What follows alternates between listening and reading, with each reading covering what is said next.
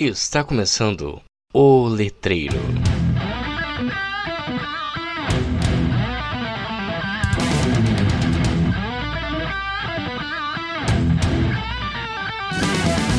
Olá, letreiros, letrados e letrandos, tudo bem com vocês? Meu nome é Victor Dantas e esse é mais um episódio do podcast mais letrado do Brasil. E hoje estamos aqui com a minha queridíssima amiga Johanna Gonçalves e falaremos um pouquinho sobre utopia. É isso mesmo, meu amigo sonhador, falaremos sobre utopia. Mas antes, vamos aos nossos recadinhos. Recados do Mural. Se você gosta do nosso trabalho e quer apoiá-lo, baixe o aplicativo PicPay e procure por arroba o Letreiro Podcast, ou siga o link na descrição do episódio. Contamos com três planos, cada um dando direito a um tipo de recompensa diferente. Escolha o seu e nos ajude a manter o podcast mais letrado do Brasil no ar. Siga as redes sociais do Letreiro, estamos no Instagram, como arroba letreiro underline o e também no Facebook com a página O Letreiro. Você também pode entrar em contato conosco através do e-mail letreiro.contato@gmail.com. Agradecemos as nossas apoiadoras Laura Barzantero, Marina Chiara Legroski. Sem vocês, nada disso seria possível. Muito obrigado. Johanna, primeiramente, muito obrigado por você ter aceito o convite de estar aqui conosco hoje, participando desse episódio. O teu tema é um tema que eu queria muito tratar, uh, até porque eu tô conversando com o teu é, orientador para eu gravar um episódio sobre distopia, então vai ser muito legal comparar esses dois temas. É, talvez saia antes, talvez saia depois, eu não sei, afinal, né? O futuro não sabemos, né mesmo? Mas, enfim, muito obrigado então por ter aceito é, esse convite. Ah, que isso. Já queria gravar antes, né? A gente, na verdade, eu fui convidada antes, aí acabou tendo os problemas, mas eu tô bem feliz de ter sido convidada e estar tá participando do projeto, do podcast. Que é isso, esse é, como eu falei, eu vou trazer todas as pessoas aí que eu conheço, que eu gosto da pesquisa pra gente conversar um pouco. Muito bem. Como é de praxe, Hanna, então a minha primeira pergunta vai ser aquela que todo mundo faz, né? Como surgiu o interesse por esse tema? Então você trata um pouco sobre utopia, né? Sim. Como surgiu o teu interesse por esse tema?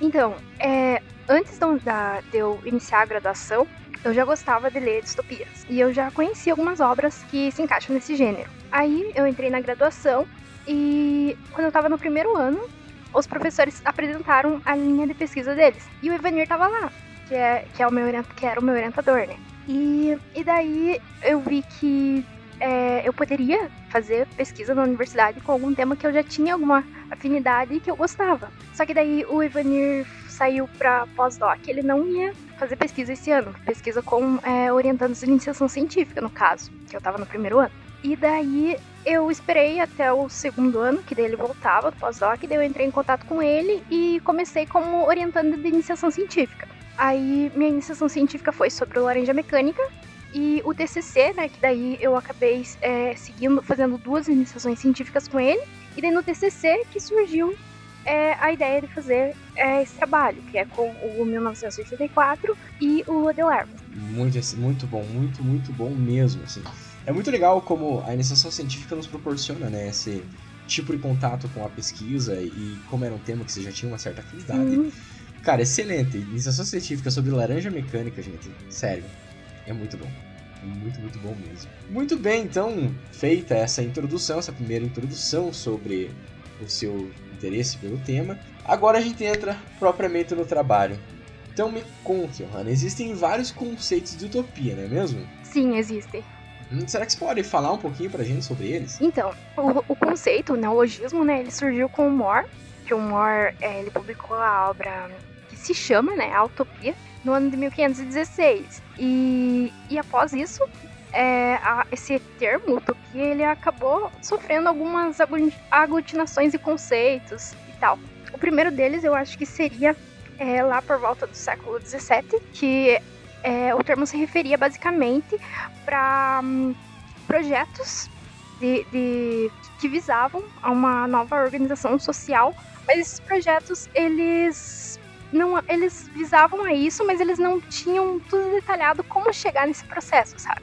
E daí nisso o conceito acabou aglutinando a, a definição de inalcançável de algo irrealizável, conceitos assim, por conta disso. Então, é, o conceito acaba recebendo a designação, essa designação de irrealidade, sonho, quimera, uh, e acaba se acentuando devido ao socialismo utópico do século XIX, que eram basicamente projetos idealistas de socialismo que estavam mais preocupados em concepções políticas centradas em princípios para uma sociedade ideal do que em meios para alcançar, que era basicamente o que ocorria já no século XVII, né? E, e isso acabou acentuando ainda mais essa questão de utopia ser algo fora do alcance. Então, aí tem o texto do Menrey, que ele vai dizer que a utopia vai ser uma forma de contestar as ideias do sistema dominante e o sistema e as, e as ideias do sistema dominante seriam a ideologia. Então, a utopia, ao contestar a ideologia, ela iria se tornar de utopos, de lugar não, exist, não existente, lugar não lugar, para lugar. Ela iria se realizar, entendeu? Mais ou menos? Com certeza, não. Ficou bem claro, pode ficar então, tranquilo. Ela iria se realizar e nisso outras utopias iriam contestar essa ideologia, entendeu? Que era uma utopia antes. Basicamente isso, pro Menhai, que seria o significado de utopia. Então a gente percebe que ao longo dos anos, assim, o termo ele vai se afastando um pouco do plano literário, né? Do que era lá com, com a obra do Moore, que era a, aquela sociedade idealizada e tudo mais. Excelente, ótima explicação. Eu acho que ficou bem claro. E lembrando também aos nossos ouvintes que eu sempre deixo aí na descrição do episódio o trabalho do nosso entrevistado para que vocês possam ler caso alguma dúvida surja, ler na íntegra, né? Aqui a gente está dando um panorama geral da, da, da, do trabalho do nosso convidado. E, Johanna, existe no teu trabalho uma diferença entre utopia e utopismo, é isso mesmo, né? Existe. É, o utopismo seria basicamente é, contestar o status quo. Uh, eu eu uhum. até utilizei alguns textos do meu orientador, ou do professor Vanir, uhum. é, e ele define o utopismo como uma forma de caminhar e questionar as irregularidades do caminho. E, e a utopia seria aquela questão de. A utopia ela seria, um, de certa forma, o contrário do, do, utopismo, porque a utopia ela já, ela já é concebida como perfeita, né?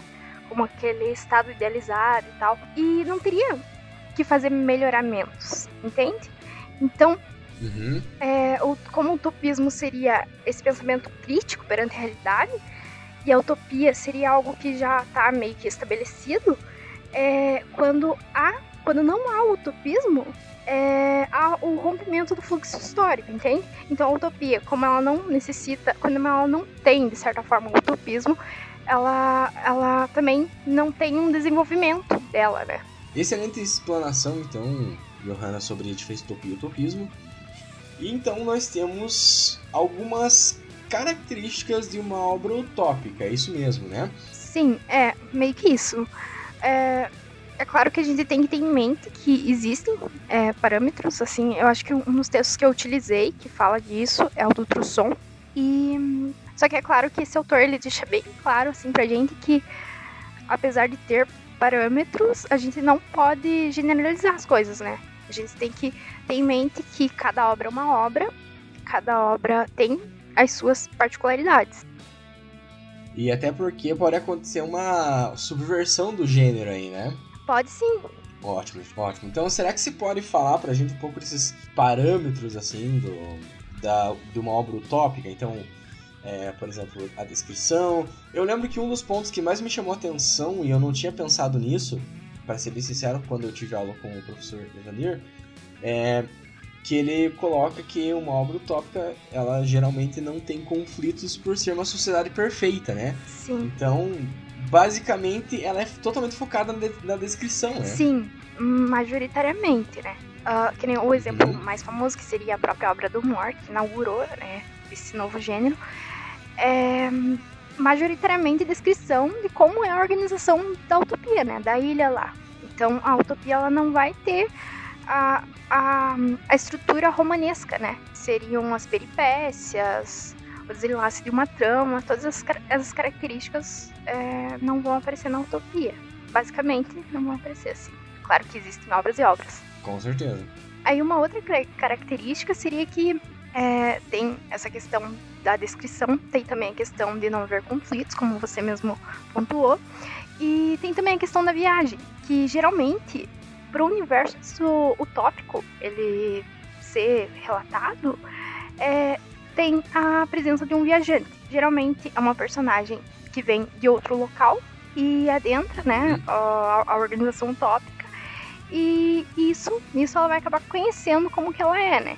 E é claro que isso é uma estratégia narrativa para acabar mostrando pro leitor, pro leitor como que é toda a organização e também uhum. é, mimetiza a própria sensação do leitor ao ler uma utopia, né? Porque é claro que uma organização diferente da organização que a gente está acostumado, do, do, universo empírico, vai causar um estranhamento na gente também, né? Assim como do viajante que está conhecendo aí a, a, nova estrutura social ali que ele adentra. Excelente, excelente. Eu acho muito legal essa ideia da ser a visão do leitor, né? O ponto de vista do, por exemplo, a obra do Moore, né?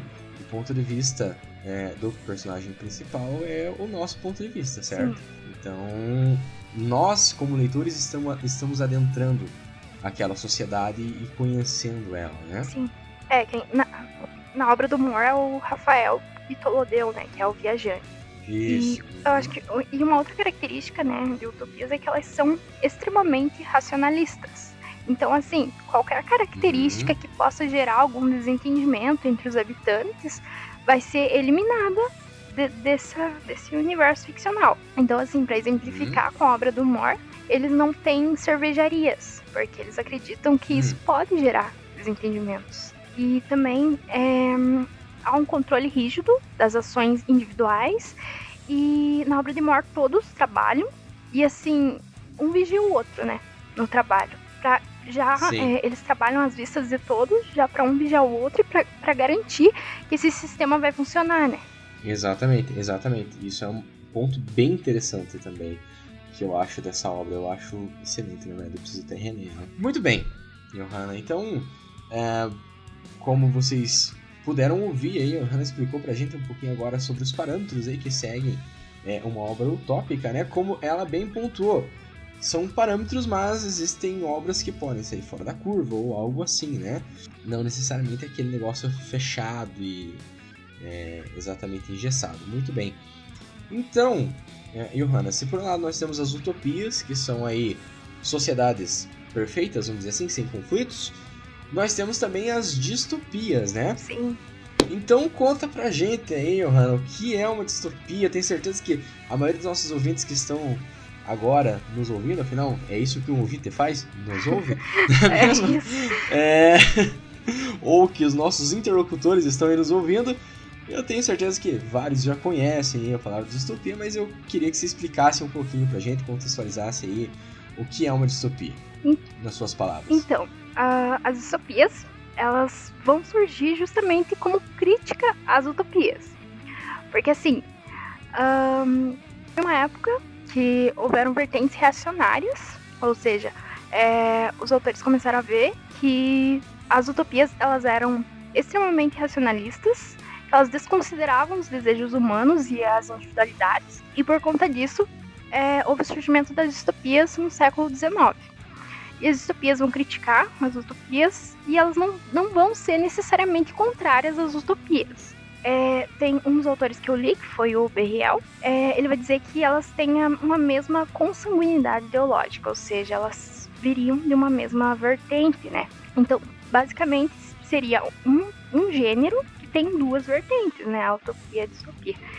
E daí, as distopias, elas são basicamente é, utopias que não deram certo. São narrativas que mostram, desvelam para o leitor a parte ruim das utopias, entende? Uhum, sim, sim, com certeza. Então, é como tem até no título da minha pesquisa, que é 1964, Lua de Larvas, o reflexo da idealização utópica na distopia. Que é o que eu tô querendo tentar dizer com esse título é que uh, a idealização utópica ela é retratada na distopia de uma forma mais uh, sincera, de certa forma.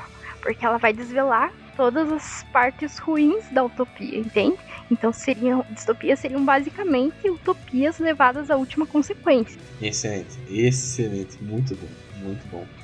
Então, Johanna, uh, se não estou enganado, tem um surgimento das obras distópicas no século XIX, tendo um grande crescimento delas no século XX, né? É, exatamente. Isso se deve muito pelo surgimento de estados totalitários, né? Que ocorreram nesse século. E também esses estados totalitários, eles são bem retratados aí nas obras distópicas, né? Estados totalitários, dispositivos de controle dos cidadãos. Sim, sim. É, né? Mais ou menos isso, né? Sim, justamente para revelar o caráter maniqueísta e controlador das utopias, né? Que eles são é, retratados de uma forma, assim, de certa, de certa forma exagerada. É, e as utopias, elas têm, assim, como principal característica a, é, a figuração de estados totalitários. Então, assim, nas narrativas que eu analisei, que foi o 84 e o Lua de Larvas, há, há, são duas narrativas que têm estados totalitários no controle. E os estados totalitários, eles geralmente têm o apoio da população. Os estados totalitários, eles vão utilizar, né, esses dispositivos de controle e que vão que podem ser violentos ou não. Então, assim, de dispositivos de controle pode ter tanto a questão da violência física quanto a vigilância ou a instigação ao nacionalismo. São diversas formas assim que o Estado acaba desenvolvendo para fazer com que o indivíduo seja condicionado a, aceitar o regime ou ser forçado a, a se adequar a esse sistema. Excelente, excelente. Hum, ascensão do nacionalismo. Onde será que eu vi isso, não é mesmo? Pois é. Muito bem, muito bem. Um, excelente explicação, Ana. Ficou muito, muito claro o que você estava querendo dizer aí. E se você fosse assim descrever os heróis distópicos assim, como você os descreveria? Então, os heróis distópicos são indivíduos comuns, eles não têm grandes habilidades e eles geralmente vêm do próprio sistema que, que eles estão inseridos. Eles, diferentemente da utopia que tem o viajante, né? Que é que vai conhecer aquele local. Os heróis distópicos, eles já estão inseridos nesse sistema, e justamente por causa disso que possibilita com que eles contem pra gente como que é esse sistema e mostrem as falhas desse sistema pra gente. E geralmente são personagens que estão insatisfeitas com o, a sociedade na qual eles estão inseridos. Muito bem. Então, no seu trabalho, Hannah, você coloca dois tipos de finais para as distopias, é mais ou menos isso, né? Um final um, ruim versus um final feliz. Isso tinha um termo técnico para falar isso, só que eu não lembro. sim, sim, tem. Então, é, a gente sabe que, assim, ao longo dos anos, um determinado gênero literário ele vai sofrendo modificações, né? Como, a gente, como eu já tinha falado, que as utopias, ao longo do tempo, elas sofreram críticas e daí surgiram as distopias. Uhum. E, assim, os heróis distópicos, eles também sofreram, sofreram modificações narrativas escritas no século XX, geralmente é, o herói distópico, ele fracassa ao final. Uhum. Ele não consegue é, derrotar o Estado totalitário. E nisso a gente percebe, é, tanto no 84 quanto no Admirável Mundo Novo, né? São narrativas bem é, famosas da literatura distópica. E uh, esse final feliz seriam as distopias escritas agora, no século XXI, né? Distopias mais atuais, que o herói distópico ele consegue, se não romper o sistema, pelo menos causar algum impacto nele. E é o que acontece na outra narrativa que eu analisei, que foi o Lua de Larvas. É, no final do Lua de Larvas, o protagonista está desmascarando o governo acerca da farsa em relação à viagem à Lua. Porque o governo é, acaba montando todo um cenário e transmitindo isso para a população como se eles tivessem conseguido é, fazer esse feito. Mas é tudo uma farsa para incitar o nacionalismo. E no final o protagonista consegue é, arruinar esse plano do governo só que ele também acaba morrendo. Então, assim, é um final. Não um final feliz, mas a gente percebe que o protagonista causou algum impacto ali é, nesse governo totalitário. Muito bem, muito bem. É, Johanna, será que você pode dar alguns exemplos de dispositivos de controle pra gente, assim, nas distopias? Então, eu acredito que o primeiro deles seria a utilização da tecnologia, que assim, o, o Estado totalitário ele desenvolve meios de controlar a população usando a tecnologia. E a tecnologia geralmente é ligada a isso.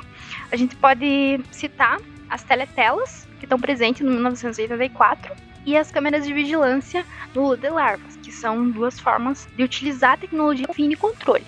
Um outro, uma outra forma de controle seria banir a literatura, porque literatura leva os indivíduos a pensar, isso também não é bom.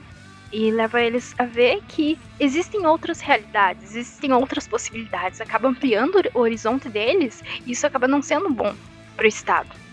Então, geralmente, a literatura ela vai ser banida. A gente vê isso é, na própria A República do Platão. É um texto que foi escrito antes do, da Utopia do More, né? Só que também é uma utopia. Então, antes do termo utopia surgir, já, já, haviam escritos que se enquadravam no gênero utópico. Então, um exemplo é a República do Platão, que antes do termo utopia surgir, já haviam escritos que se enquadravam no gênero utópico, né? E na República do Platão, é, a literatura é banida. Uh, em exemplos de distopias, a gente pode citar no próprio 84 que o, não, assim, os textos que são, que circulam na sociedade ficcional são sem qualquer valor estético e sem qualquer qualidade. São textos produzidos em série. E isso a gente percebe também no Admirável Mundo Novo do Huxley. Uh, tem também a questão do nacionalismo, né? Que é a instigação ao nacionalismo, que a gente percebe tanto no Lua de Larvas quanto no 84. E tem também o apagamento de fatos históricos. Uma outra característica é, das distopias é que há alteração de acontecimentos históricos. A gente percebe isso tanto no 84 quanto no Lua de Larvas, o Lua de Larvas que eu acabei de explicar, né? Que não é bem uma alteração, mas assim uma manipulação ali, né? Que é a questão da chegada à Lua. E no 84, que o Winston trabalha no departamento de documentação e ele, ele é o responsável por alterar os documentos históricos, né? Isso acaba beneficiando o Estado porque os indivíduos também não têm nem como fazer uma comparação, né? Do que, que era, do que aconteceu no passado, né? Eles sabem o que o governo quer que eles saibam. Excelente. Muito bem, Johanna. Então agora a gente entra propriamente aí nas obras, né? Então as duas obras que você escolheu para analisar no seu trabalho foi 1984 e Lua de Larvas, né? Por que você escolheu essas obras, Johanna? Então, são obras que eu já conhecia, né? Uh, antes da graduação. E na minha segunda iniciação científica eu ia trabalhar, eu trabalhei com lua de larvas. E enquanto eu estava relendo ela para poder fazer a pesquisa de iniciação científica, eu acabei percebendo que ela tinha muito em comum com 84 do, do Orwell. E daí eu acabei falando para Vanir, para o professor Vanir, que talvez fosse uma pesquisa interessante fazer um, uma análise comparada entre as duas. Só que eu também não sabia bem por onde começar, né? Qual seria exatamente o, a característica que eu iria analisar nas duas para comparar. Aí ele que me deu esse norte de analisar a questão da homogeneização. Muito bem, muito bem. Então você. Eu acho muito interessante esses movimentos que a gente faz quando a gente está na graduação. Perceba, você começou a atualização científica com é, um tema que já era do teu agrado, aí você foi reler o trabalho para outra iniciação científica, né? Releu a obra, você viu que essas aproximações eram possíveis e já pegou ali o que seria o TCC, né? Eu acho excelente isso, cara. Acho sim, sim. Então, será que você pode, assim, dar um resuminho, uma sinopse de cada uma das obras pra gente? Então, o 1984, ele foi escrito pelo George Orwell, no ano de 49, e figura um estado totalitário, né, que é o o regime ali do grande irmão, que é o líder, a figura mítica, que é o líder do regime. E é, narra a história do Winston. O Winston ele é um funcionário do partido externo e ele trabalha alterando os documentos históricos. E ele também está insatis tá insatisfeito em relação ao, à sociedade na qual ele está inserido. E a outra narrativa, ela é Lua de Larvas, que foi escrito pela Sally Garner, e foi publicado pela primeira vez em 2012. É uma narrativa que conta a história de um adolescente, o Standish Treadwell. Ele é um garoto de 15 anos e ele tem olhos de cores diferentes. Ele também tem dislexia. E é claro que assim, distopias, nas distopias geralmente o governo não aceita pessoas que têm características que vão acabar diferenciando ela dos, ela, elas dos demais. Então, o Standish seria é, alvo de bullying é, na escola que ele estuda e ele também é, acaba sendo perseguido pelo governo. Muito bem, então esse panorama agora geral de cada uma das obras, né? Indico inclusive a leitura das duas, né, para os nossos ouvintes. E, mano, então a gente chegar na análise, assim, agora, quais foram as aproximações que você conseguiu fazer, assim? Então, eu acho que a primeira característica que me vem à cabeça é a questão da vigilância. Assim, um dos principais aspectos da, de meios e controle de ambas as narrativas. É, no 84, a gente percebe que tem as teletelas e que também tem a questão uh, da própria população exercer a vigilância uns dos outros. É uma característica que também está presente no Lua de Larvas, né? Que é a delação uh, de, dos indivíduos é, sobre as ações dos de vizinhos, enfim.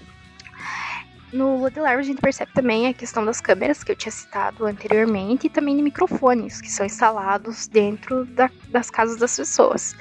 E é claro que esses aparelhos eles vão acabar fazendo com que o próprio indivíduo vigie a ele mesmo.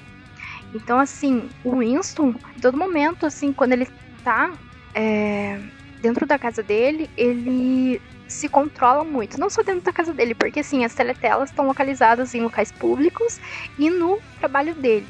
E elas captam o menor ruído. Então, assim, ele tá sempre, o tempo todo, controlando o que ele tá fazendo, né? Pensando muito a respeito do que ele fala, de como ele age. E no, na obra da Garner, a gente percebe que as câmeras elas são instaladas em locais públicos e na, na, na, na rua e na escola. E é claro que na escola poderia ser por motivos de segurança, mas a gente percebe que não é, é mais para vigiar o que os professores estão lecionando. E, e os microfones, a gente percebe que assim a alteração do comportamento das personagens é mais em relação à forma que elas se comunicam. Que elas ao invés de falarem, passam a se comunicar por meio de bilhetes. Então a gente percebe que assim essa vigilância acaba alterando as relações dos indivíduos com as pessoas próximas a eles e também a, a relação do indivíduo com ele mesmo, né? Uma outra característica é a questão dos padrões físicos uh, e comportamentais, né? É, que nem como eu já havia dito no Lua de Larvas, o, o, protagonista, ele tem características que não vão se encaixar no modelo de cidadão que o Estado quer. E, e, e, isso faz com que ele acabe sofrendo bullying, né? Um, no 84 a gente não vê algo semelhante ao Woody Larvas, mas a gente vê que o Estado produz propagandas com indivíduos felizes e fortes e que estão contentes com, com o sistema vigente, né? Então a gente percebe que, assim, no de larvas há essa questão das características serem. É, quem não se adequa às características é, é segregado, né? E no 84 a gente vê que isso é utilizado como uma forma de manipulação, né? Manipulação midiática, né? Porque as propagandas é, retratam é, indivíduos que não condizem com a realidade que é encontrada nas ruas. Porque, assim, nas ruas há, há bastante pobreza, os, por exemplo, a, a, a classe mais uh, pobre, que seriam os, pro, os proletas, eles vivem sobre, sobre más condições, eles não têm nem acesso a um sistema minimamente qualificado. Então a gente percebe aí tem que é um, uma característica que de certa forma vai aproximar as narrativas, né? Que seriam os padrões que, que, que seria basicamente o governo tem padrões que são adequados e padrões que não são padrões de indivíduo, no caso, né? O cidadão modelo. Além também da questão da própria manipulação da, dos acontecimentos históricos, a questão da manipulação da linguagem, da língua. Isso está presente nas duas narrativas. O, no 84, a gente tem a implantação da nova fala ou nova língua, varia muito da tradução do texto. O texto que eu utilizei, eu não, não sei quem traduziu, mas está escrito nova fala. Um, uma, um outro texto que eu li antes da graduação é Nova Língua. Eu particularmente prefiro Nova Língua.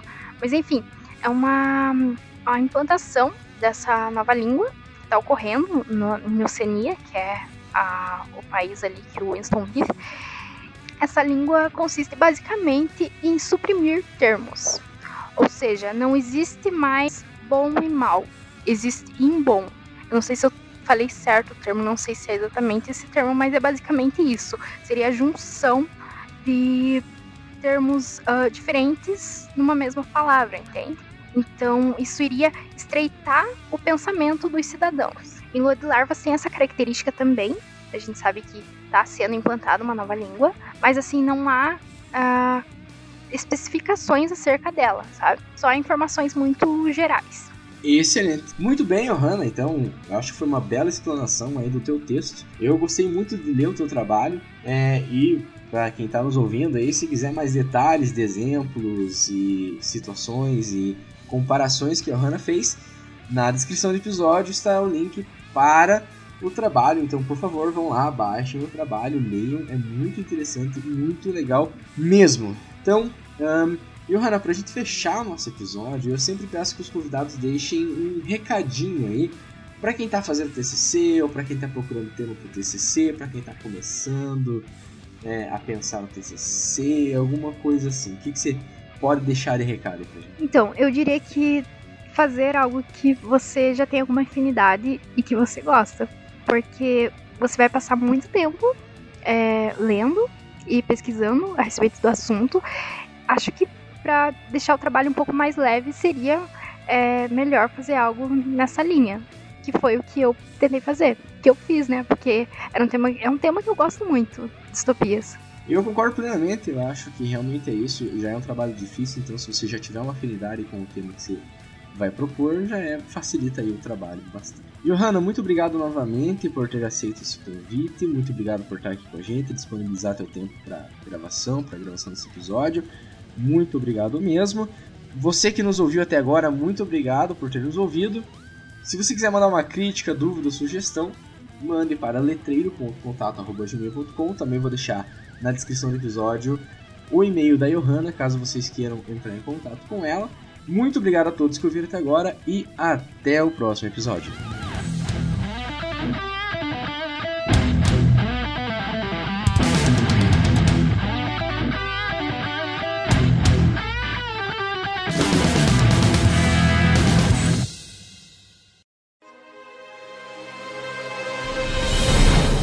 Uma produção biesec.net.